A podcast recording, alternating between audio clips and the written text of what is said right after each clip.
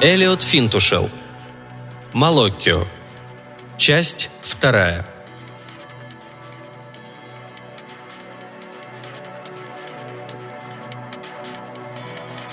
В тот вечер я играл в шахматы наверху у бассейна. Мы сидели на корточках у колонн с канилюрами прямо на выгравированной в полу розе ветров. Я на стрелке И, Мэйр на стрелке W.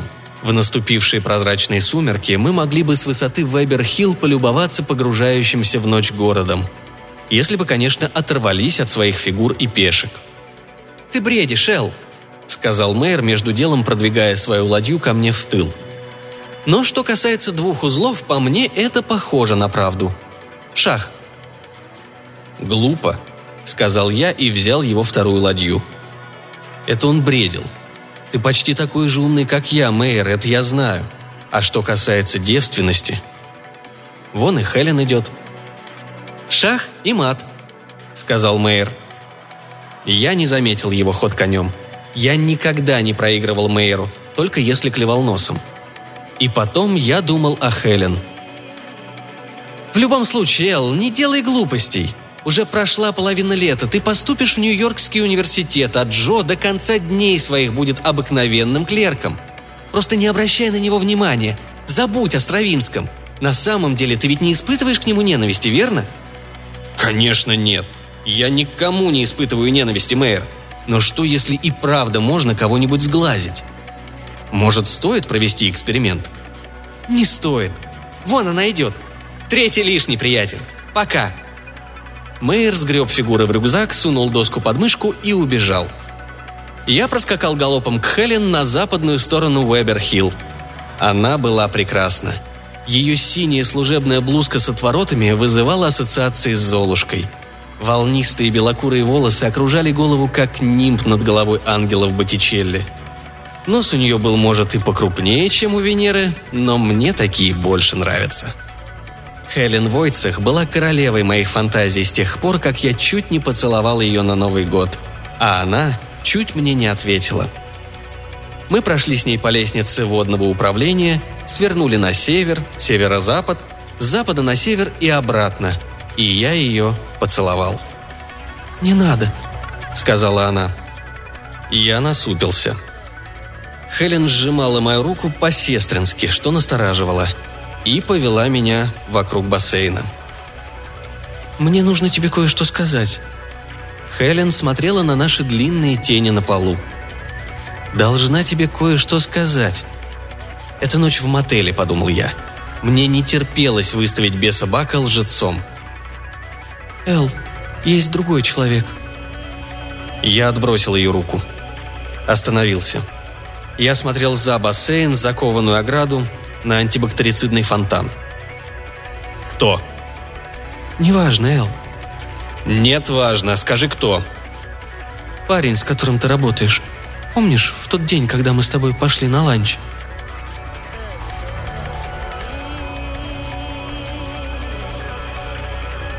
«Эл, мой мальчик, я знал, что ты вернешься. А теперь надо найти два узла Галучи. Я бы легко мог тебе их назвать, но это тебе ни к чему, потому как ты должен найти их сам. Найди эти два его узла. Они простые, поверь мне, и здоровенные, как чертов Гордиев узел. Просто наблюдай за ним, усек? Сиди в кустах, прилипни к окну, узнай его жизнь, Эл. Стань тенью этого придурка. В том месте, где он напрягается, он твой. Ты найдешь эти узлы за четыре дня максимум. Как насчет того, чтобы еще разок заглянуть к Слиму на джин с тоником?»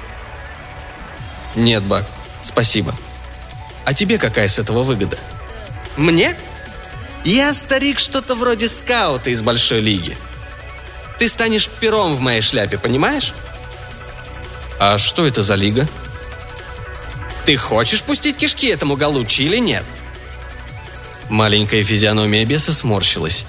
Эпителий начал скукоживаться, потом трескаться, а потом стал облизать, как древесная стружка. Там, где стружка отваливалась, проглядывала ярко-красная кожа. «Хорошо, я его ненавижу». «Тогда почему тебя волнует какая-то лига? Я тебе объясню это и не только, когда ты сделаешь Галучи». Зазвенел звонок на ланч. Бак выбрал новый способ исчезнуть. Он опадал в свое собственное тело, как опадает тесто – Колпак, как в воронку, ушел в череп. Голова ушла в шею, шея в туловище и так далее вплоть до самых ступней. Ступни засосало в помпоны на шлепанцах, и они с хлопком лопнули. От беса остался лишь слабый серный запах. Исчез и автомат с презервативами.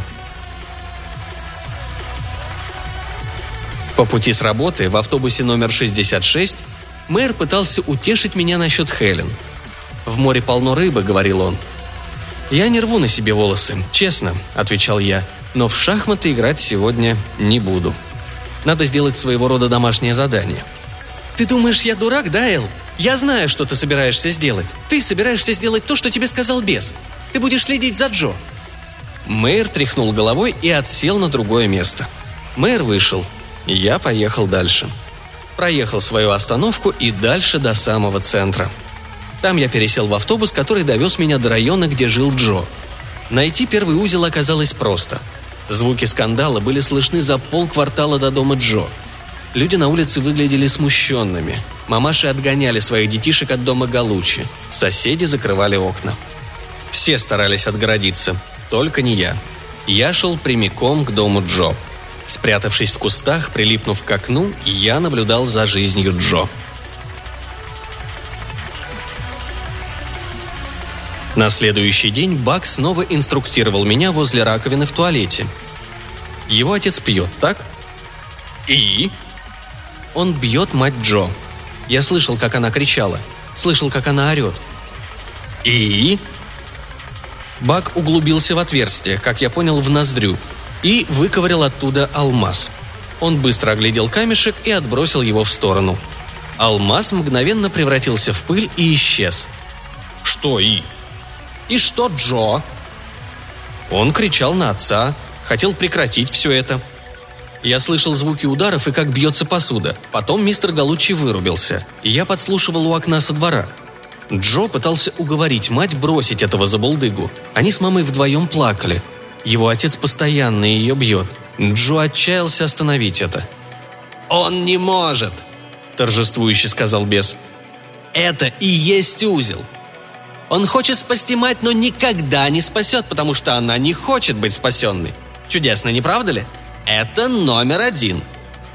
Мне кажется, это грустно. Не мели чепухи.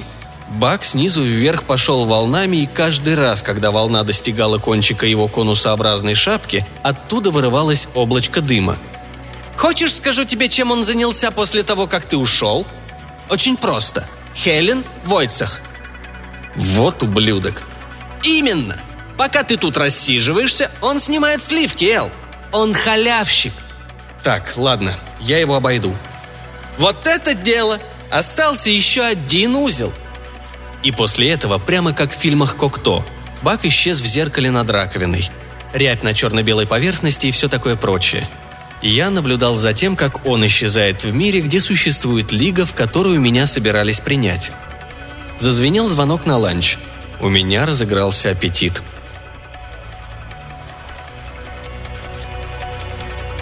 «Я тебя обыграю!» — сказал мэр, подсаживаясь ко мне в 66-м автобусе и достал карманные шахматы, тоненькую доску с крохотными плоскими фигурками из кожи. «Помечтай», — ответил я и двинул вперед королевскую пешку. «Галучи неважно выглядит. Сегодня был таким тихим. Твоя работа, Эл», ты его сглазил?» «Нет, но собираюсь это сделать, как только вычислю его остальные узлы». «У него в шесть свидание с Хелен в главной библиотеке. Я слышал, как он договаривался по телефону. Смотри за своим ферзем, Эл». «Я смотрю. Ты за своим смотри». «В библиотеке? Что Галучи забыл в библиотеке?» «Старые автотрейдеры. Кто его знает? Ну вот, Эл, ты его потерял. Мейер придвинул пешку от ладьи к моему ферзю и запер его. «Не хочу больше играть». Я захлопнул шахматную доску. «Мне надо кое-что обдумать».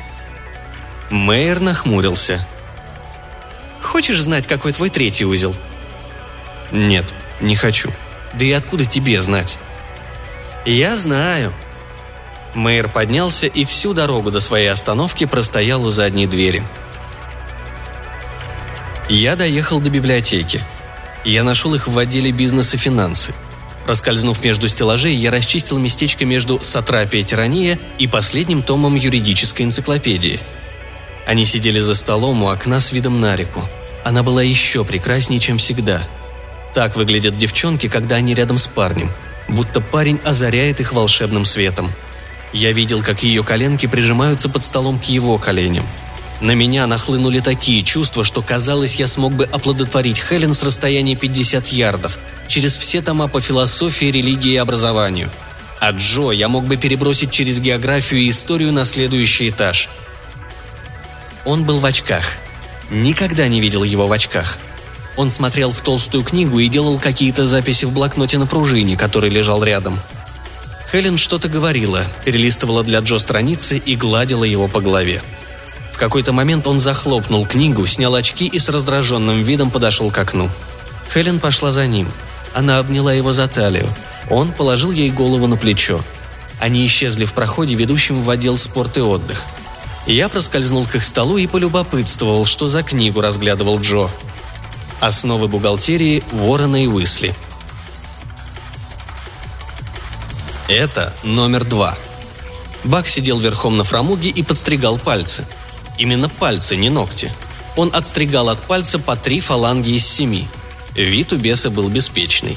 Я наблюдал за тем, как куски пальцев падают на пол, там моментально высыхают и скручиваются, как иссохшие морковные очистки. Бухгалтерия его не волнует, мозгов маловато. Он до смерти боится показаться неудачником, которому не по зубам двойная бухгалтерия. Чик-чик. Бедный ублюдок, Расскажи-ка мне еще раз, чем они там занимались в отделе спорт и отдых. Картинка вспыхнула у меня в мозгу. Хелен и Джо сплетались, наполовину превратившись в спираль между подшивками спорта в иллюстрациях. «Да», — сказал я. «Молокю». «Вот это по-нашему, парень! Просто просверли в нем дырку своими чудесными зареванными глазками. Узлы, как значки на карте бомбардира. Чик, Впервые за последние несколько недель я был на рабочем месте ко времени ланча. Джо протирал штаны рядом. Он не цеплялся ко мне уже несколько дней. Глядя на то, как он сидит за столом и водит карандашом по бланкам с заказами, его можно было даже принять за нормального человека. Я решил, что надо вытащить на поверхность злобность Галучи, чтобы просто не забыть, что я собираюсь сделать. «Эй, Галуч, как сегодня? Бухгалтерия?» Он слабо улыбнулся. На секунду мне показалось, что он собирается заплакать. Зазвенел звонок на ланч. Все потянулись из кабинета, а он оставался сидеть на месте. «Джо!» – окликнул я его. «Ты не идешь сегодня к Слиму со своими друзьями?» «Они мне не друзья. Им плевать на меня, Эл.